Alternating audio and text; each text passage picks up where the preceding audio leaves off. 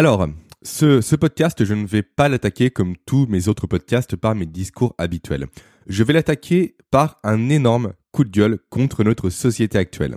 Alors, est-ce que ce coup de gueule concerne la Covid-19 ou l'allocution du président la semaine dernière? Pas du tout. Ce coup de gueule est directement adressé à un gamin, à un sale petit gamin obèse qui a osé menacer mon fils. Ok, je vous préviens, ce que je vais dire ne va pas plaire, ça va être cru, ça va choquer, mais peu importe, je suis sur mon podcast, je fais ce que je veux.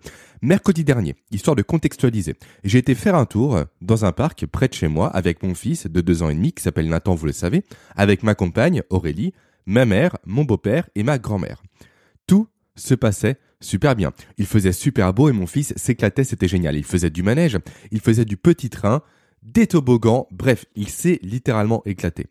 Jusqu'à qu'un gamin, dans la file du toboggan, un sale gamin de 3 ans, maximum 3 ans et demi, je dirais, s'est retourné, a fait face à mon fils, a mimé avec ses doigts un pistolet et a braqué son pseudo-pistolet mimé sur le front de mon fils. Non mais, c'est quoi ça? Dans quel monde vit-on? D'où un gamin mime une arme avec sa main pour la braquer sur le front de mon fils. Ce gamin, littéralement, je l'aurais claqué, je lui aurais mis une véritable tarte dans son visage, à lui ainsi qu'à ses parents, si jamais j'aurais pu le faire, bien évidemment. Ce genre de parents, d'ailleurs, en parlant d'eux, mais c'est quoi ces parents-là? Réellement, quel genre de parents apprennent ça à leurs enfants? C'est quoi cette éducation de débile mental Je suis cru, j'en ai conscience, mais je vais pas m'excuser. Réellement, là, je vous parle avec mon cœur. Réellement, je parle avec mes tripes. Sérieusement, depuis quand on fait ça? C'est moi qui comprends rien au monde qui nous entoure ou c'est le monde réellement qui, part en live quoi Franchement, je ne sais pas vous, mais ce monde-là, j'en veux pas pour mes enfants moi. Moi, je veux une société où mes enfants, parce que j'attends bientôt un deuxième enfant d'ici quelques mois, je veux une société où ils sont en sécurité, où ils seront en sécurité, pardon. Je veux qu'ils évoluent eux dans un monde où ils ne seront pas entourés d'abrutis. Je veux qu'ils évoluent eux dans une société où ils ne seront pas au contact de gamins obèses qui miment avec des armes factices un braquage sur le front d'un enfant.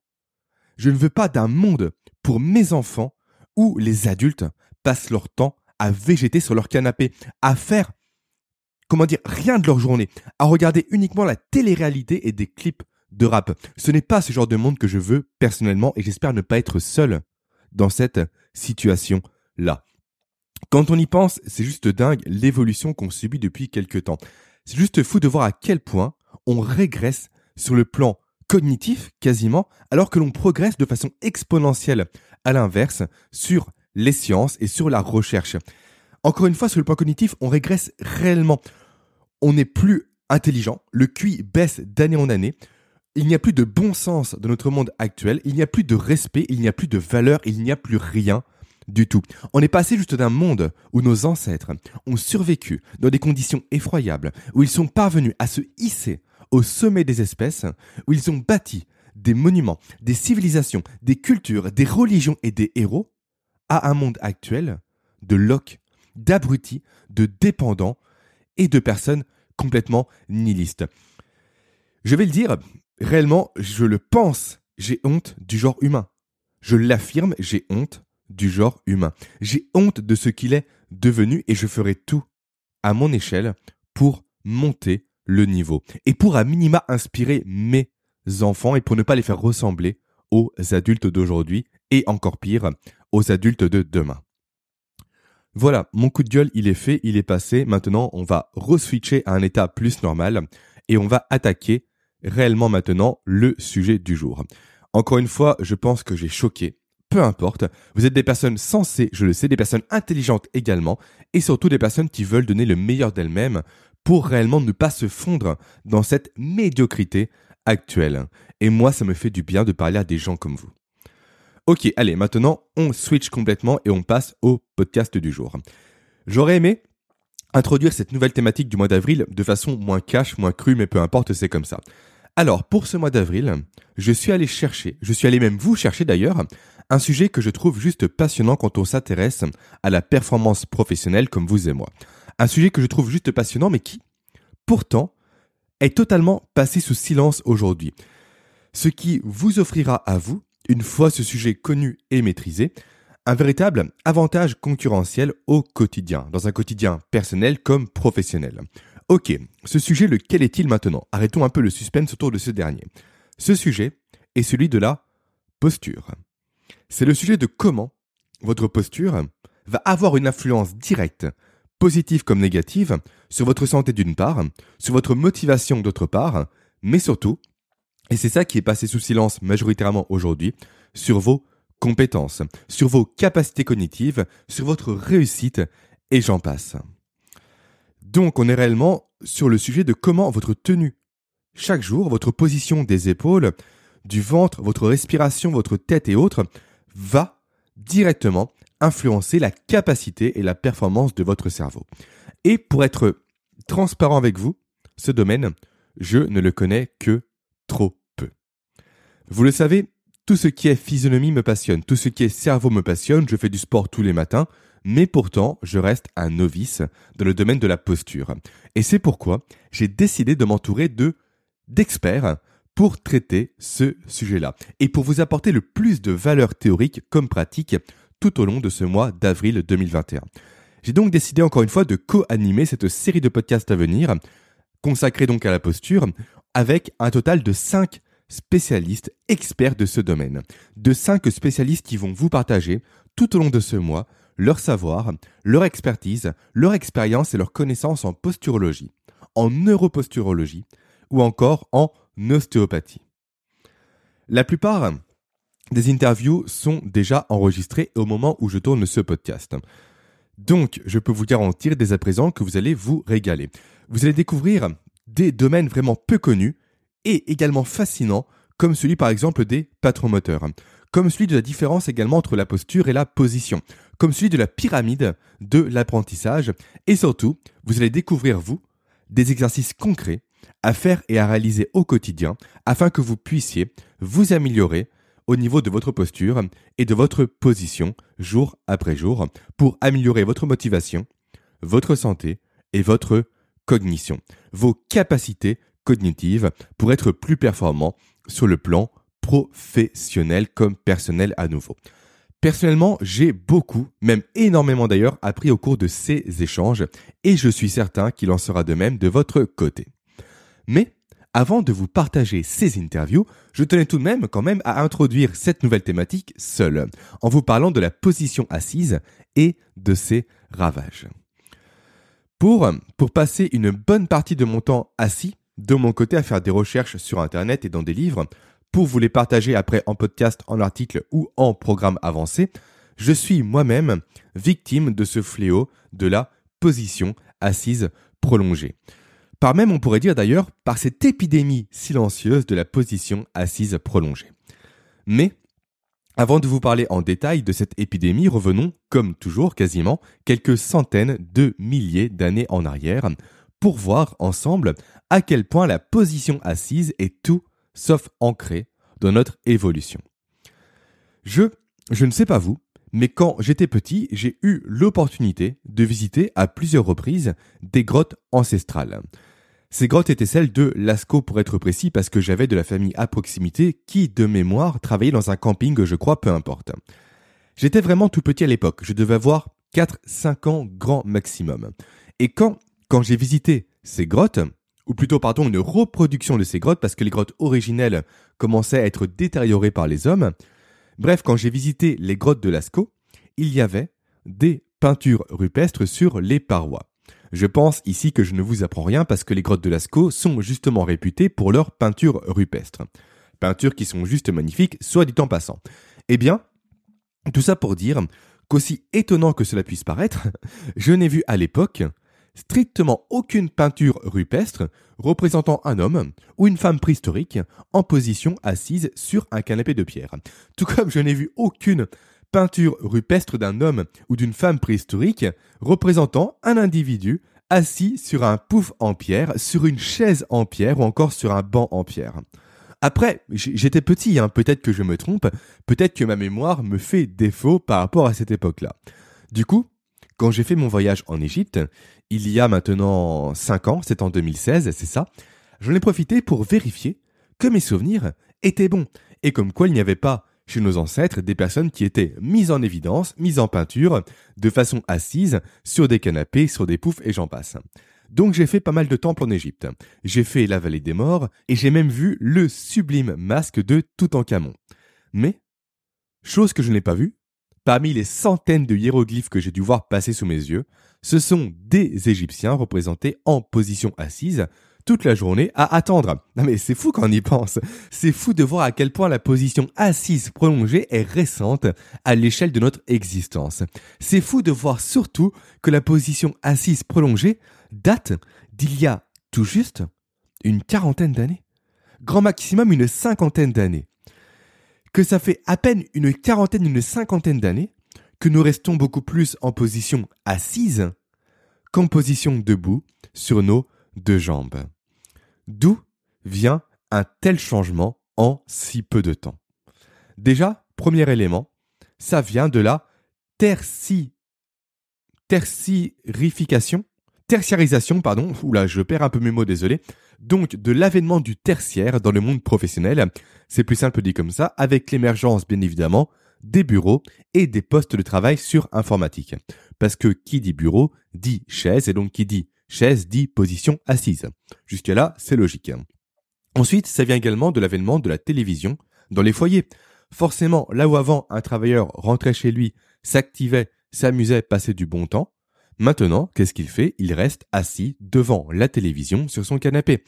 Se sont ajoutés ensuite à ça les consoles de jeux, les réseaux sociaux et tous les services de streaming en ligne, Netflix en tant que figure de proue. Et sans oublier, bien évidemment, à l'heure actuelle notre cher et tendre confinement.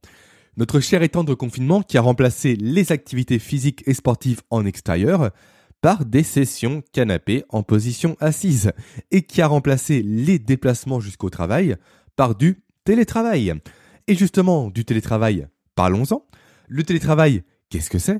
Eh bien, c'est le fait de passer toutes ces journées de la même façon, à savoir de passer d'une position allongée dans un lit à une position assise à une table pour manger, de passer de cette position assise à une nouvelle position assise sur un bureau pour travailler, après on passe à nouveau à une table en position assise, puis à nouveau au travail en position, encore une fois, je ne vous apprends rien, assis, à une nouvelle position allongée où on va se reposer.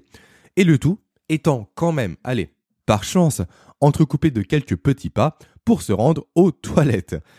Bref, tout ça pour dire, j'en rigole, mais c'est affligeant parce qu'on est réellement passé d'un monde où nos ancêtres passaient leur vie debout, leur quotidien debout pour s'activer, pour chasser, pour travailler et j'en passe, à aujourd'hui une société qui passe tout son temps assis sur un siège.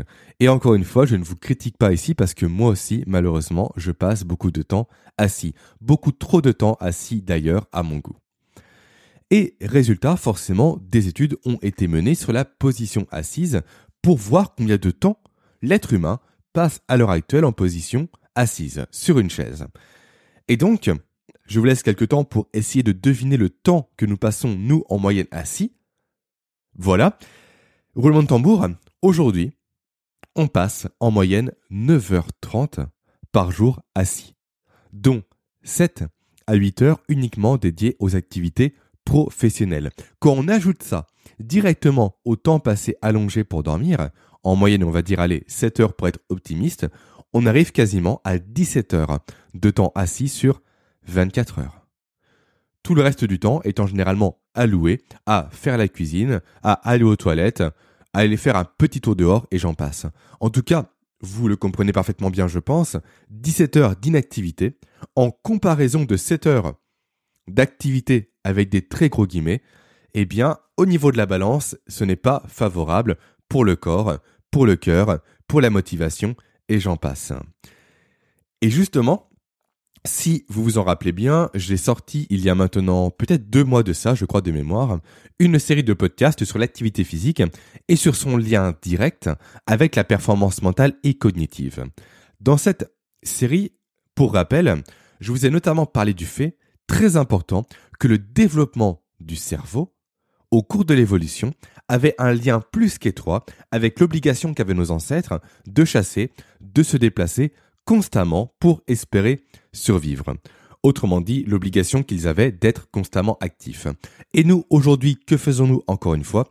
Nous passons le plus clair de notre temps assis et allongé, alors que le corps humain n'est pas fait pour ça. Il n'a jamais été fait pour ça au cours de l'histoire. Il n'a jamais dû rester assis pour survivre. Et ça, je le sais, encore une fois, je me répète, mais ça a des conséquences. Des conséquences dues au fait que l'on est arrivé à un stade où il serait presque plus judicieux de nous qualifier d'homo assis assis plutôt que d'homo sapiens sapiens. Alors, ces conséquences maintenant, parlons-en.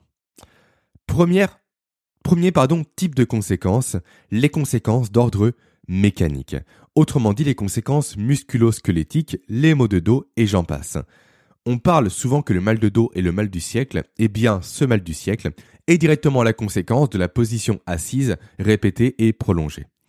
Ensuite, on trouve des conséquences au niveau cardiovasculaire. En effet, aussi étonnant que cela puisse paraître, rester assis toute la journée augmente les risques d'infarctus et de maladies cardiaques.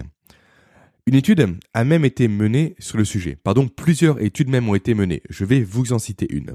Une étude qui a été menée dans les années 50 par Jérémy Maurice, qui avait, somme toute, sur en passant, un très beau prénom. Donc, une étude qui a été menée dans les années 50, où ont été suivis des conducteurs de bus londoniens, donc des personnes constamment assises, en comparaison de contrôleurs de bus londoniens. Autrement dit, les personnes qui mettent des amendes aux personnes qui n'ont pas composté leur ticket et qui passent par contre, quant à elles, leur journée debout a piétiné dans les bus ou entre les bus. Eh bien, il s'est avéré que les conducteurs de bus avaient, roulement de tambour, deux fois plus de chances, ou plutôt de risques d'ailleurs, d'avoir des problèmes d'ordre cardiovasculaire. Alors, Bien évidemment, les maladies cardiovasculaires ne sont pas unifactorielles mais plutôt plurifactorielles. Mais dans ces nombreux facteurs, la position assise et répétée, et surtout continue d'ailleurs, prend une place importante. Et ça, on l'a su grâce à cette étude et à de nombreuses autres études. Études dont je vais vous épargner le listing, je vous rassure encore une fois. Et enfin, ce qui va nous intéresser tout particulièrement au cours de ce mois d'avril 2021, une position assise prolongée implique des conséquences négatives et insoupçonnées sur les performances mentales et cognitives, ainsi que sur la motivation, sur le stress et sur le développement cérébral.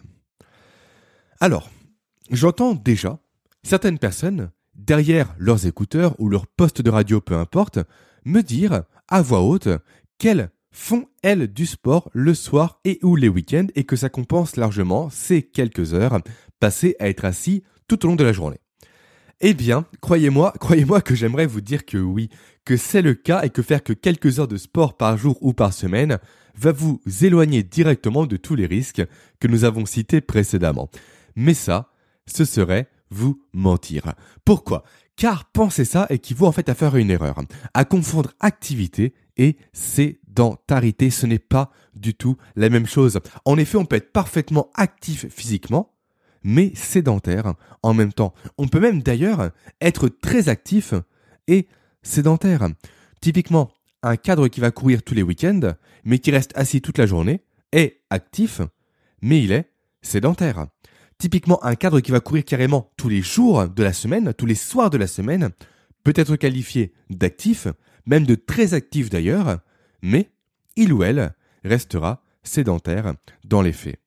Là où un travailleur du bâtiment, une personne qui travaille également dans les vignes par exemple, et qui ne fait aucun sport de la semaine, sera à la fois actif au quotidien et sera également l'inverse de sédentaire.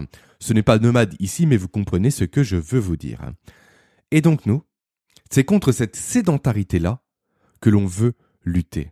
C'est elle que l'on veut contrecarrer pour se prémunir de tous les soucis dont on a parlé. Nous, on ne veut pas juste pseudo-compenser une position assise par un peu de sport ponctuel, par un peu de marche ponctuelle. On veut, à l'inverse, ajouter plus d'activité dans notre quotidien pour lutter contre tous les effets délétères de la position assise. Et pour ça, il y a des solutions. Des solutions très concrètes que j'ai à vous partager et que je vais tâcher d'appliquer encore plus dans mon quotidien. Et surtout, des solutions, je vous rassure dès maintenant, qui ne prennent pas de temps. En tout cas, qui ne prennent pas de temps en comparaison des bénéfices qu'elles vont provoquer et qu'elles vont procurer sur vous, sur votre corps, sur votre motivation, sur votre cœur et sur vos performances cognitives. Allez, c'est parti, on parle des fameuses solutions. Première solution, je vais faire ici un peu de redite par rapport à ma série sur l'activité physique. Donc, première solution, marcher plus au quotidien. Qu'est-ce que j'entends par là?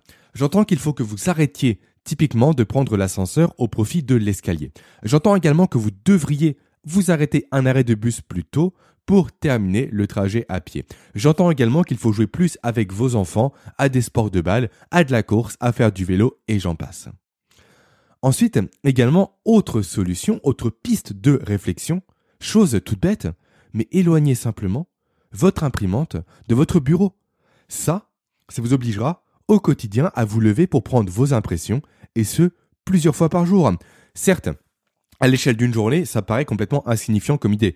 Mais à l'échelle d'une semaine, de, de, d'un mois, d'un an, ça fait réellement la différence. Ça vous oblige à quitter votre siège, à faire des pas et à vous activer au quotidien. Ensuite, tâchez également, chose très importante, de vous lever le plus souvent possible de votre chaise, ne serait-ce que pour vous étirer, que pour bouger votre tête, que pour balayer la pièce qui vous entoure du regard, et également pour prendre de grandes inspirations, puis reprenez le travail. L'idéal serait de faire ça toutes les 30 à 45 minutes, et croyez-moi, ça va vous faire un bien fou au niveau tant physique, cardiovasculaire que cérébral et cognitif. Également, autre chose très intéressante à mettre en place, ce sont les réunions debout. Déjà, vous n'êtes pas assis, donc chose que l'on veut éviter aujourd'hui, et également, les réunions debout ne vont pas s'étirer dans le temps et ne vont pas traîner en longueur, parce que la position debout statique est assez inconfortable, contrairement à la position assise où on peut réellement végéter pendant des heures et des heures à débattre de sujets qui n'ont pas de sens. Vous pouvez également je viens juste d'y penser, mais c'est super intéressant à mettre en place. Profitez des coups de fil que vous avez à passer pour les faire en marchant. De 1, vous serez donc plus actif, chose que l'on recherche à faire ici, mais surtout, ça vous aidera également, double effet qui coule on va dire en quelque sorte, être plus attentif et plus concentré sur la nature de votre échange. Pourquoi? Parce que marcher va occuper la partie motrice de votre cerveau. Bon, expliquer pourquoi c'est intéressant en détail, c'est un peu long ici. Je vous invite donc directement à consulter l'article que j'ai fait sur Medium à ce sujet. Vous aurez un lien présent en description. Également, autre chose que vous pouvez faire, c'est profiter de votre pause du midi pour marcher, pour aller dehors, pour faire un petit tour de quartier de maison, je sais pas, peu importe, mais sortez, marchez, aérez-vous, exposez-vous à une lumière naturelle, tout ça ne pourra faire que du bien à votre santé, à votre corps et à vos performances cognitives. Tout ça pour dire que des solutions pour ajouter du mouvement dans votre quotidien, il en existe énormément. À vous de trouver celle qui vous convient le plus. Et surtout, ne vous passez pas de ces mouvements au quotidien. Réellement, devenez de plus en plus actif ou actif jour après jour.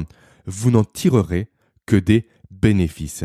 Des bénéfices sur votre corps, sur votre cœur, sur votre cerveau, sur votre motivation, et j'en passe. Voilà pour ma petite contribution personnelle sur cette thématique de la posture. J'ai maintenant hâte de vous faire découvrir mes invités et les échanges que nous avons eus. Et ça, ça va commencer dès la semaine prochaine. Donc d'ici là, tenez-vous prêts, soyez en mouvement, activez-vous et limitez votre position assise car notre corps, encore une fois, n'a pas été conçu pour rester passif durant les temps d'éveil. À la semaine prochaine. Ciao.